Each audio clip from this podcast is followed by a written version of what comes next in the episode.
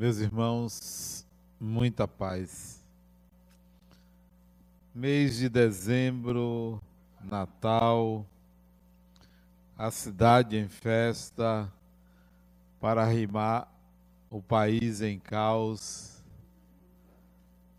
Mas parece que existe uma onda no ar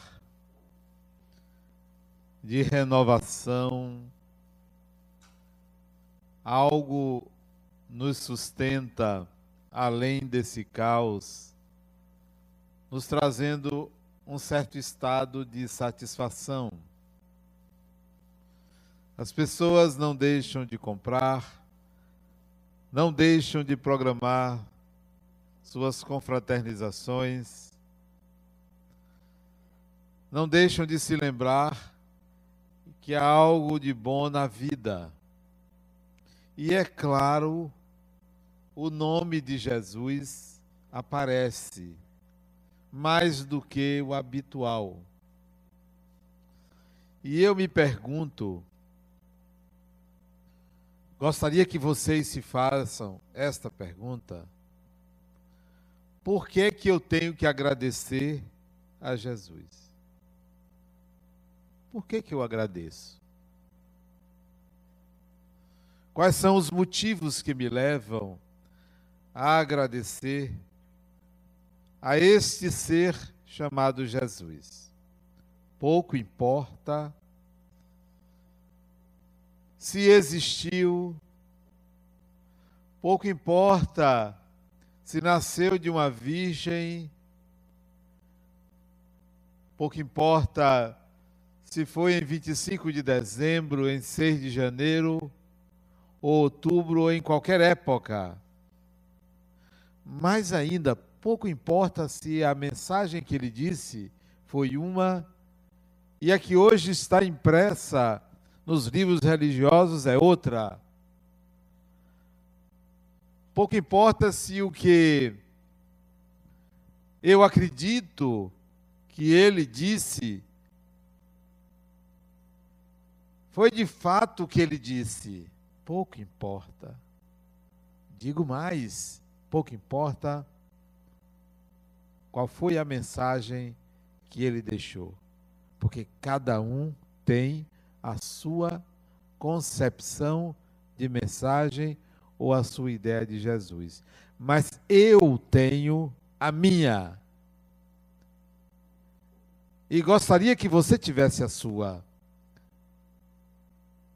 Por que, que eu agradeço a Jesus? Em primeiro lugar, eu escrevi aqui nesse instante.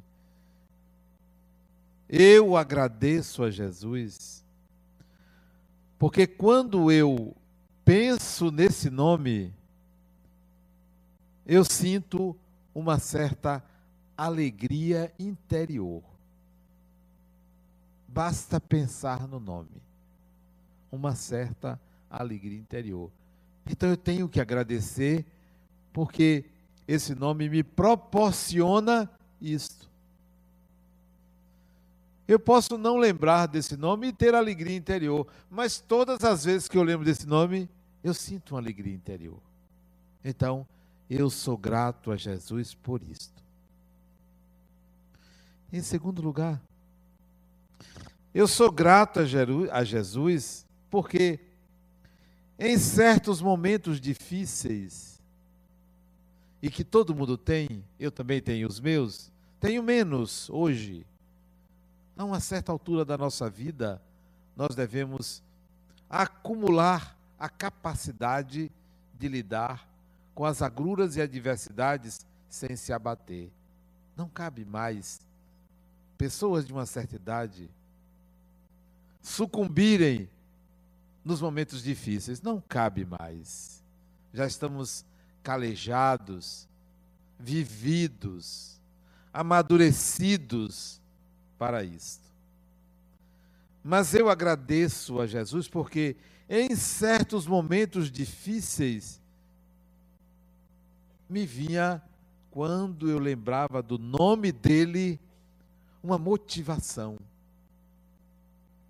Parecia uma voz que dizia: sim, e daí? Continue. Sim, é difícil, mas vá em frente. Então eu sou grato a este nome, ao nome Jesus, porque parecia algo por detrás empurrando. Vá numa motivação que digo a vocês sinceramente, eu não sei o que é acordar de mau humor. Não sei o que é. Não sei o que é. Eu nunca passei por isto.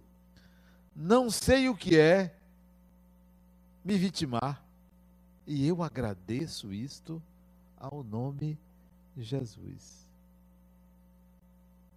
Agradeço também em certos momentos de angústia que eu vivi, e me lembro um deles. Eu tinha 17 anos, um menino, morava em Campinas, São Paulo, sozinho, minha família toda aqui.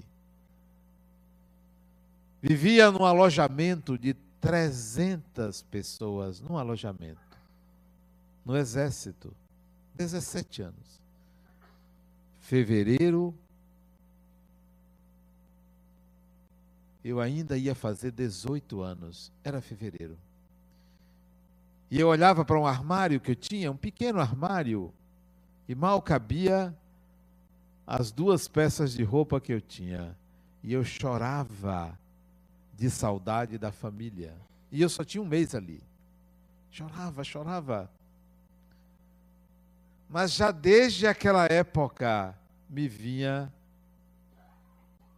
a certeza de que algo maior estava por acontecer. Porque não era possível que ante aquele estado, aquela angústia, aquela hora amarga, eu fosse sucumbir.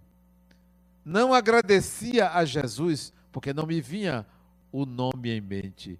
Mas hoje, quando eu me lembro dessas horas amargas e penso em Jesus, me dá uma esperança.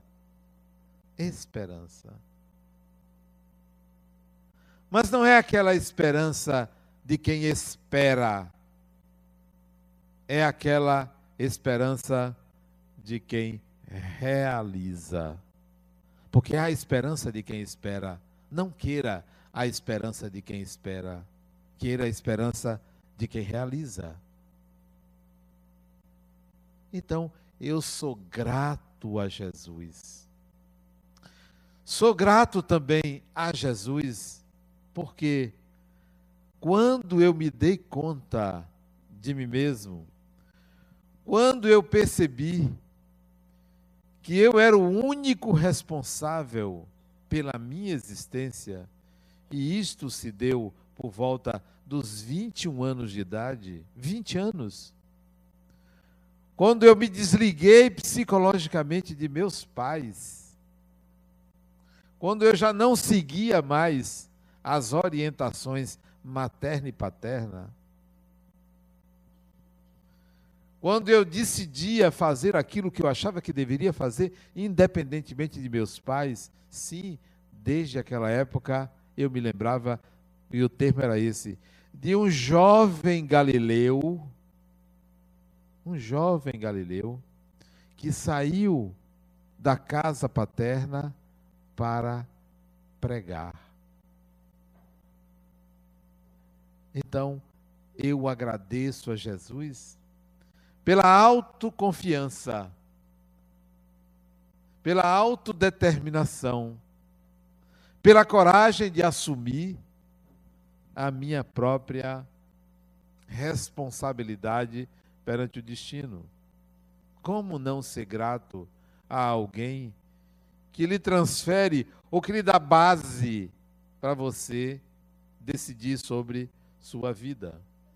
Uma coisa é você ser financeiramente independente, a outra é ser psicologicamente independente.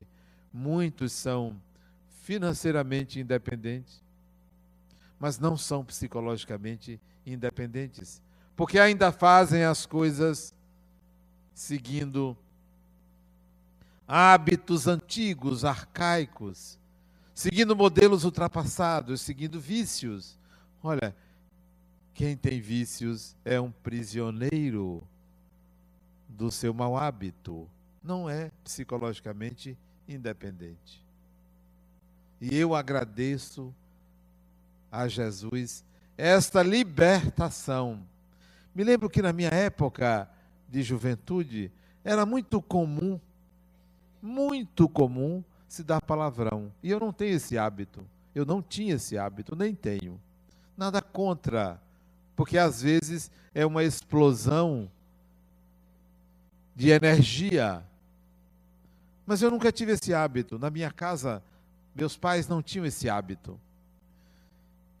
Mas a minha juventude, meus amigos, todos eles falavam de dez palavras, vinte eram palavrões.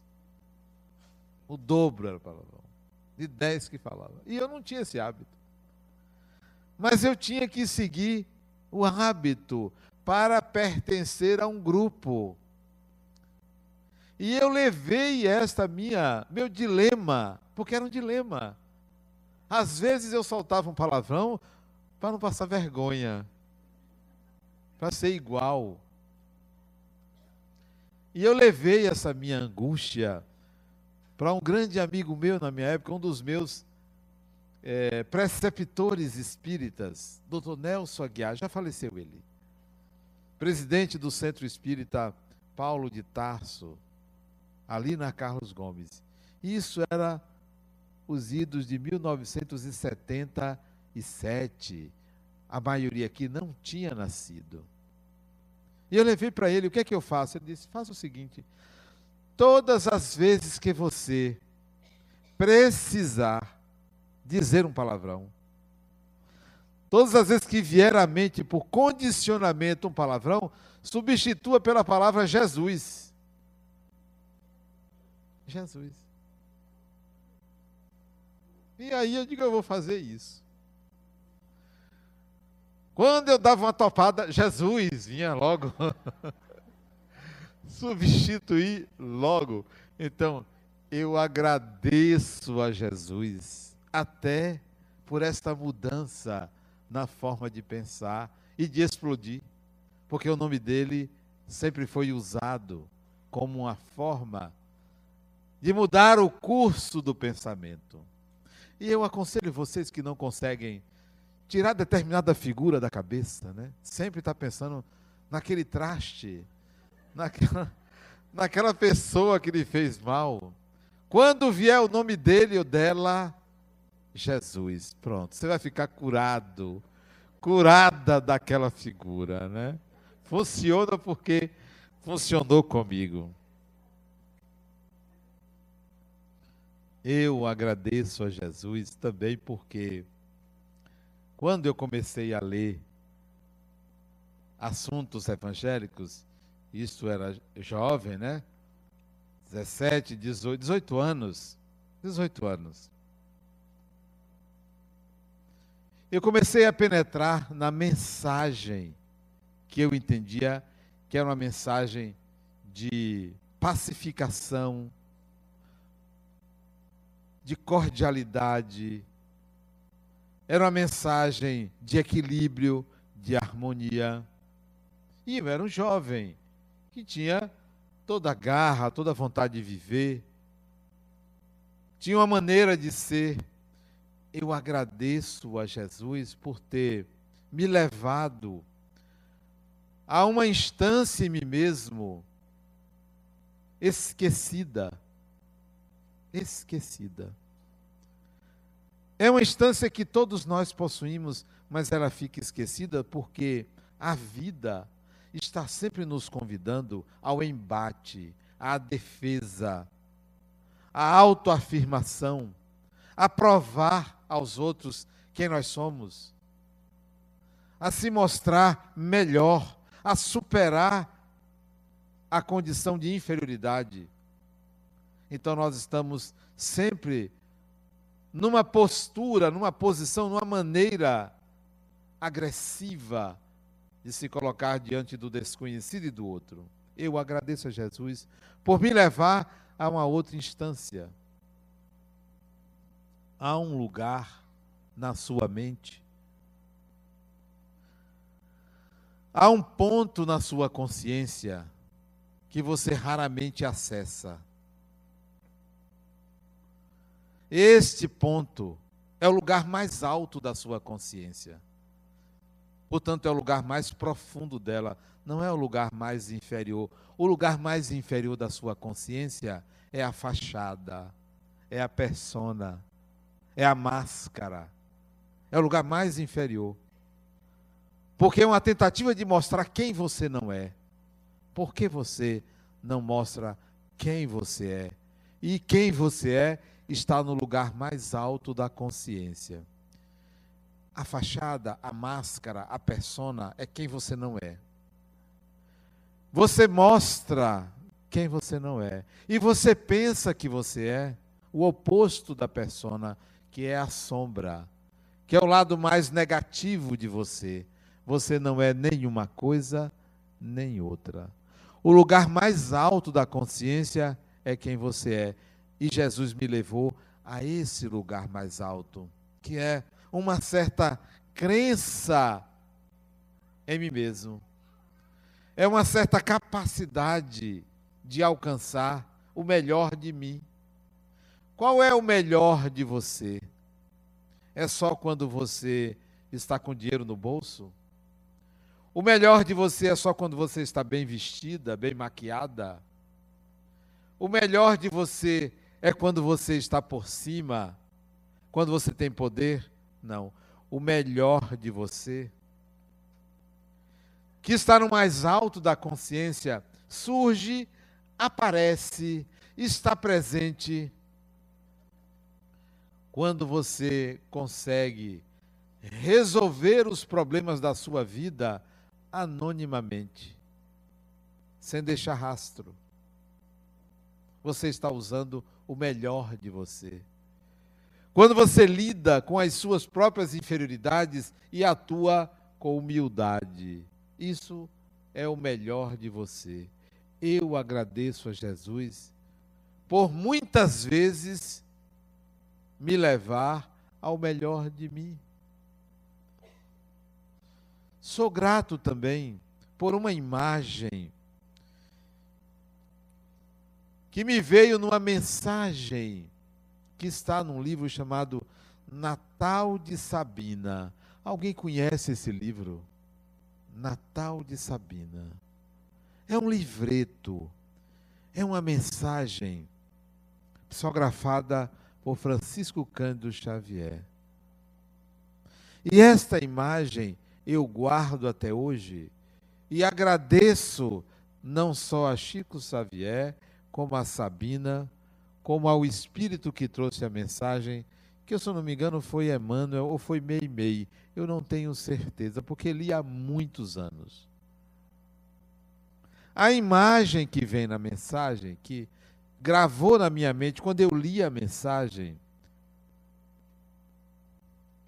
é de Jesus na sarjeta, num bairro pobre, enquanto a cidade toda está colorida, os shoppings cheios de pessoas comprando, mesa farta, comida à vontade, e Jesus na sarjeta atendendo uma mulher doente de nome Sabina. O Natal de Sabina era Jesus consolando ela. E essa imagem ficou na minha mente desde que eu li a mensagem.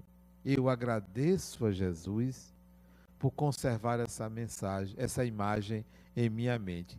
E ela diz a mim o seguinte: Adenauer, que adianta você ser feliz se existem pessoas infelizes? Que adianta você ter as coisas, conquistar a paz, conquistar o equilíbrio, e tem pessoas desequilibradas, doentes, carentes, necessitadas. Faça por você, mas também faça pelo seu semelhante. Eu agradeço a Jesus esta imagem ficar gravada em minha mente como um convite como um convite ao trabalho, como um convite ao exercício da caridade, como convite à solidariedade. Eu agradeço a Jesus. Mas que Jesus é esse? É aquele Jesus que está na Bíblia? É aquele que está escrito?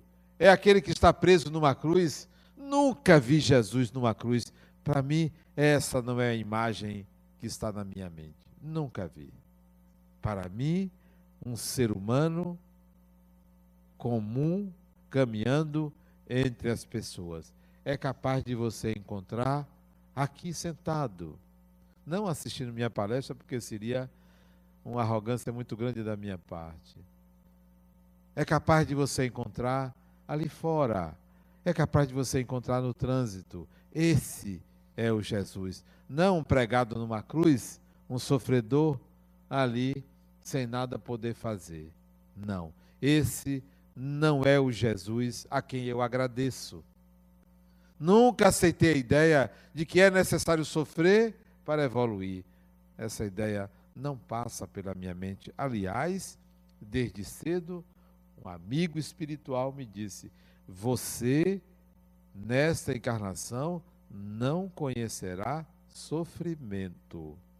E para mim isso funciona como uma um convite, como uma responsabilidade ante o sofrimento alheio, como uma responsabilidade por tentar minorar o sofrimento alheio. Então, eu agradeço a este Jesus, não aquele que crucificaram, ou que crucificam até hoje.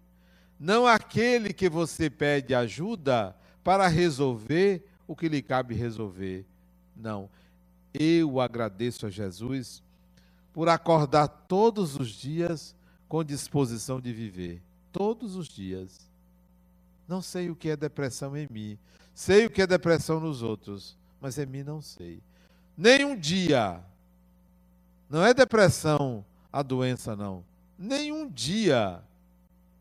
Por quê? Porque quando eu me lembro que um espírito de nome Jesus veio à terra com a sabedoria que ele tinha e ensinava para pescadores, para pessoas humildes, e isso exorbitou a Palestina, e isso alcançou a humanidade, e isso dividiu a humanidade, que direito tenho eu de ficar deprimido? sem motivação, sem vontade de fazer as coisas, não tem esse direito, não me cabe, porque a vida é muito mais do que 50, 60, 80 anos no corpo. É muito mais. Eu conversava com uma amiga esses dias e ela me falou de uma pessoa que cuida de uma outra que é especial especial, que tem uma doença, que tem uma síndrome desde que nasceu. Não fala, não ouve, vive como um vegetal. E ela me falava isso, e eu me lembrei de todas as pessoas, pais de especiais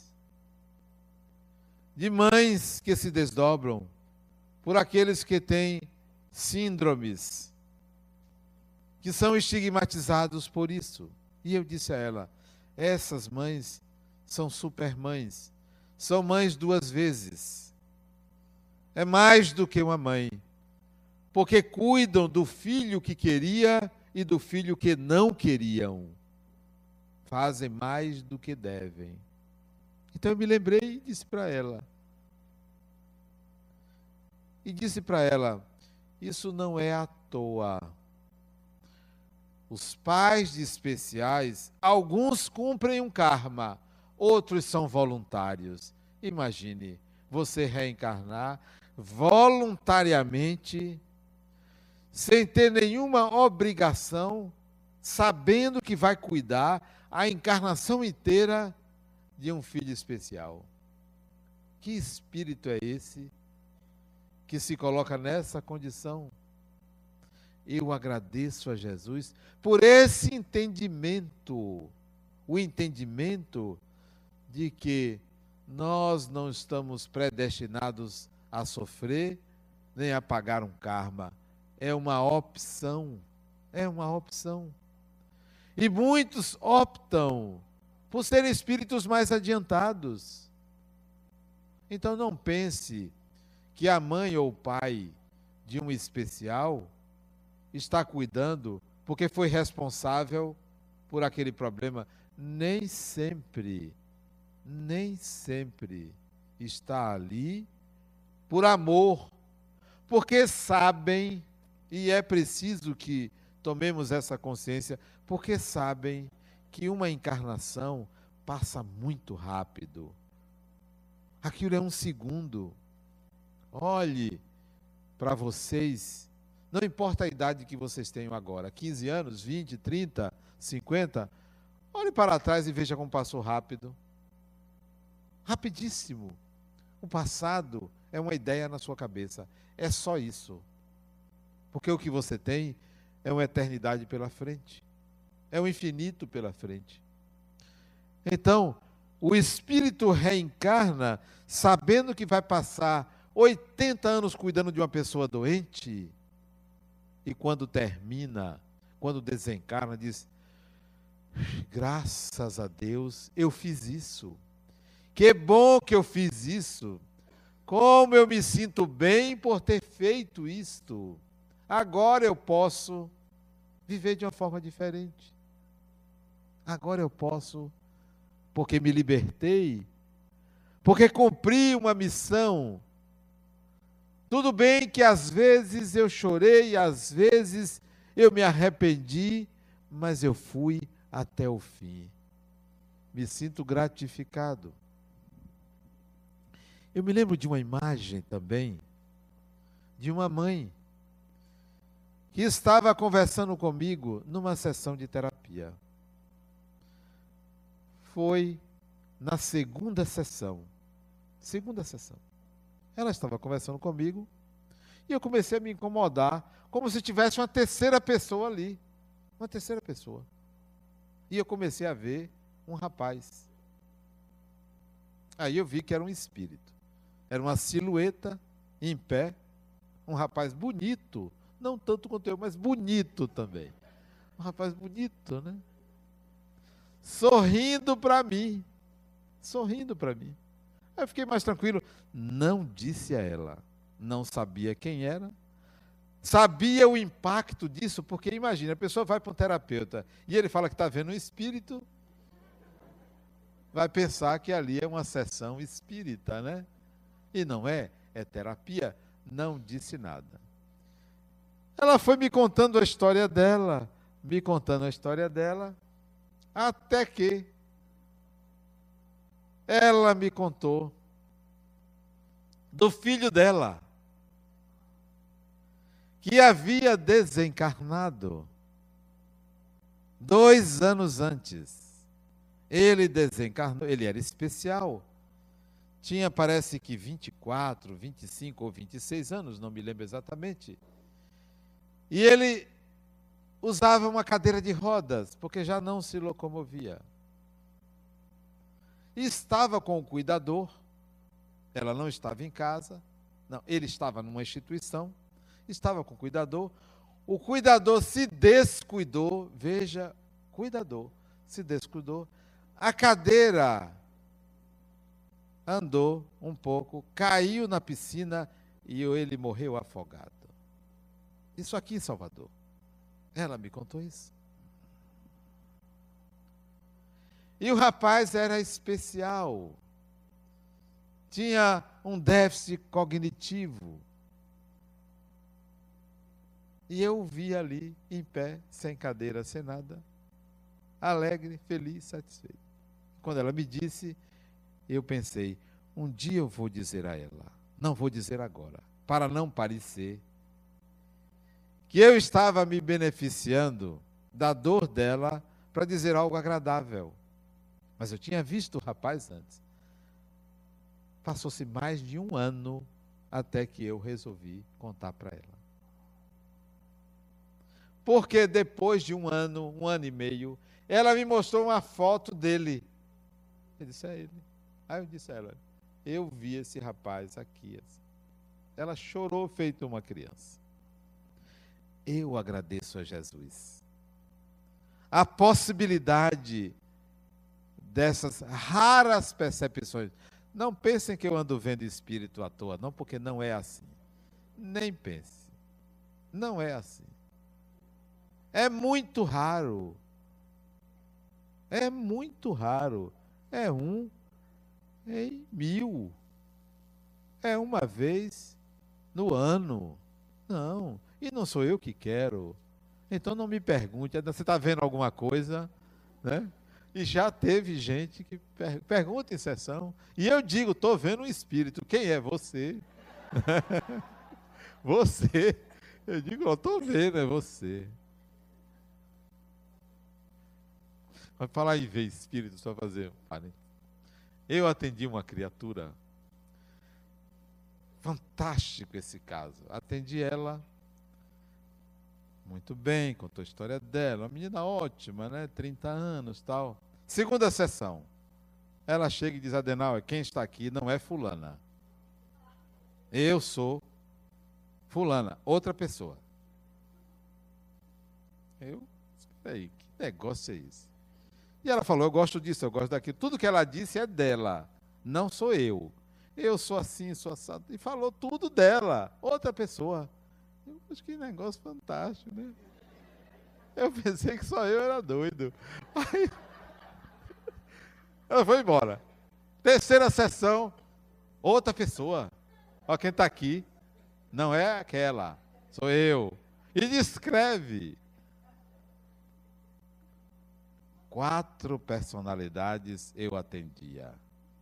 Quatro personalidades. Quatro vidas diferentes. Ela encarnada e três desencarnados. Um homem e duas mulheres. Quatro. Era interessante essa história. Uma das mulheres, diferente da minha paciente encarnada, era muito segura. Uma das mulheres, quando assumia, gastava o dinheiro dela todo. Comprava roupas diferentes, cartão de crédito estourava, era um negócio sério. E as roupas eram diferentes do que ela usava. Era outra personalidade. Não tinha limites essa criatura desencarnada. E você pensa que parecia um transe? Não, normalmente, a fala normal, era outra pessoa. Interessante, fazendo outro parênteses, essa história real vai ser contada agora no cinema. Só que não da minha paciente. Está num livro desta grossura em inglês. A vida de Billy Milligan. Ele vivia com 32 personagens diferentes. E o filme vai ser lançado no ano que vem, estrelado por Leonardo DiCaprio. A vida de Billy Milligan. Os vários personagens dele. E são histórias interessantíssimas de Billy Milligan. Pois bem, esta paciente, de vez em quando, quando ela vinha, e não as outras três, me dizia, Centenal, eles, eles três estão aqui me acompanhando. Estão aqui. Esse eu quero falar com. Quero falar com ele. Quero falar com ela. Quero falar com fulano. Tinha nome. Todo mundo tinha nome. Tinha nome. Aí ela parava um pouco.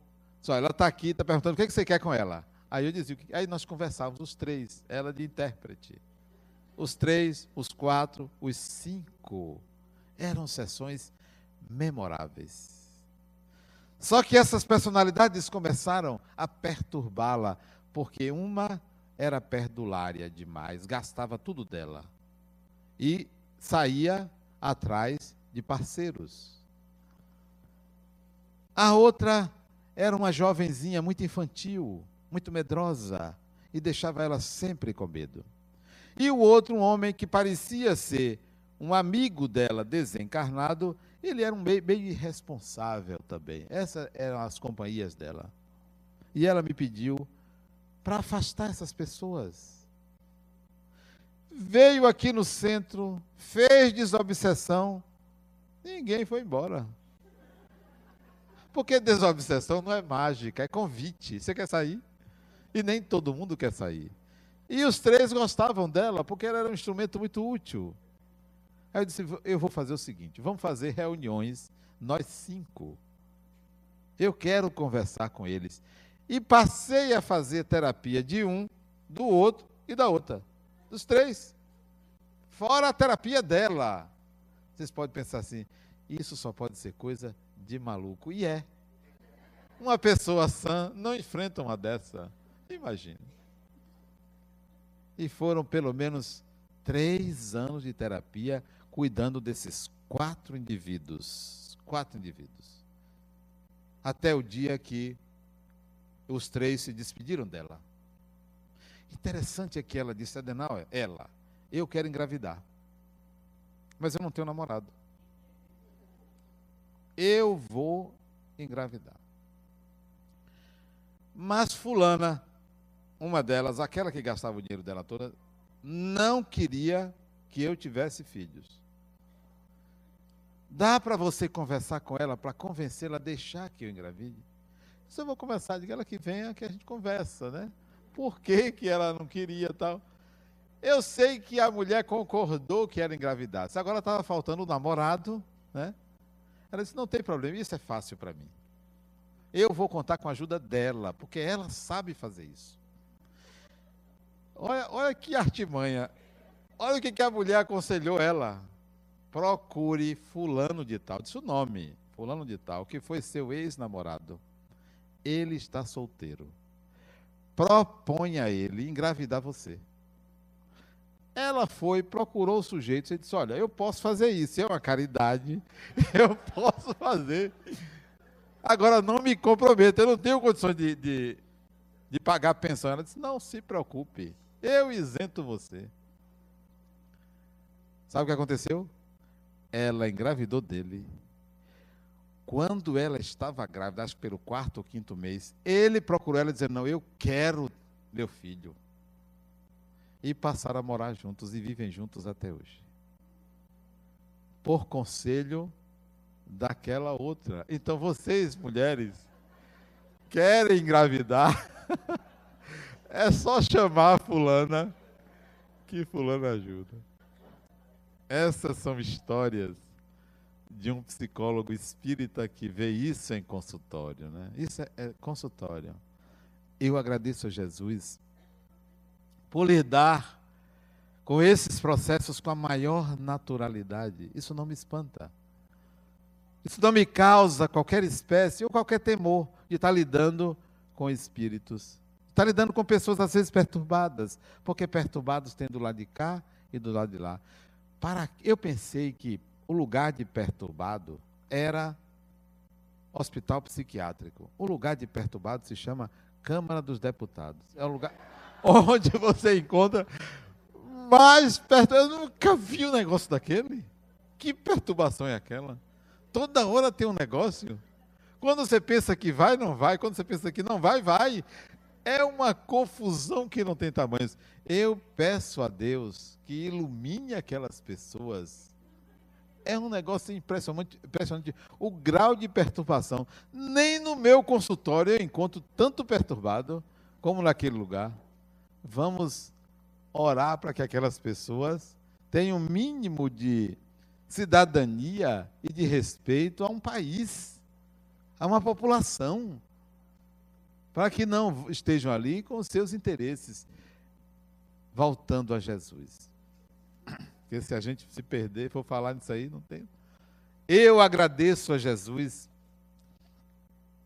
por me lembrar, ante a morte, de entes queridos, de pessoas na minha vida, a me lembrar que Ele mesmo apareceu aos seus discípulos depois da morte.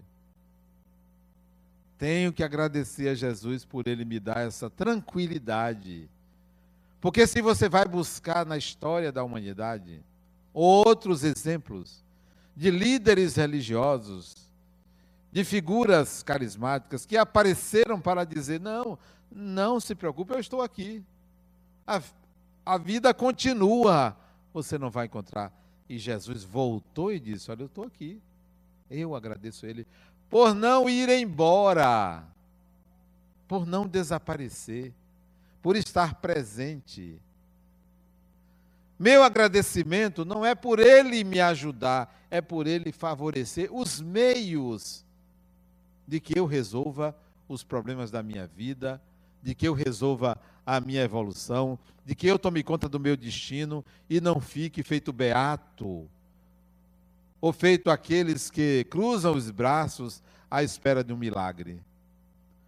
Eu agradeço a Jesus pelos milagres que não deram certo.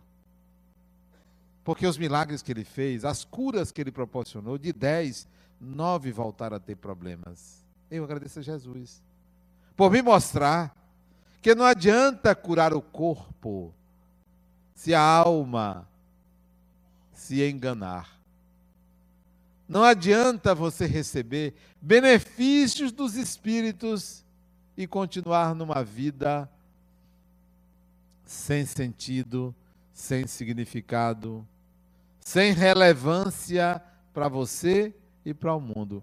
Então, eu sou muito grato a Jesus por isto não por ser salvador, porque não veio me salvar, veio me mostrar que eu posso me renovar, que eu posso me motivar, que eu posso ter esperança, que o destino está nas minhas mãos, que eu posso me autodeterminar.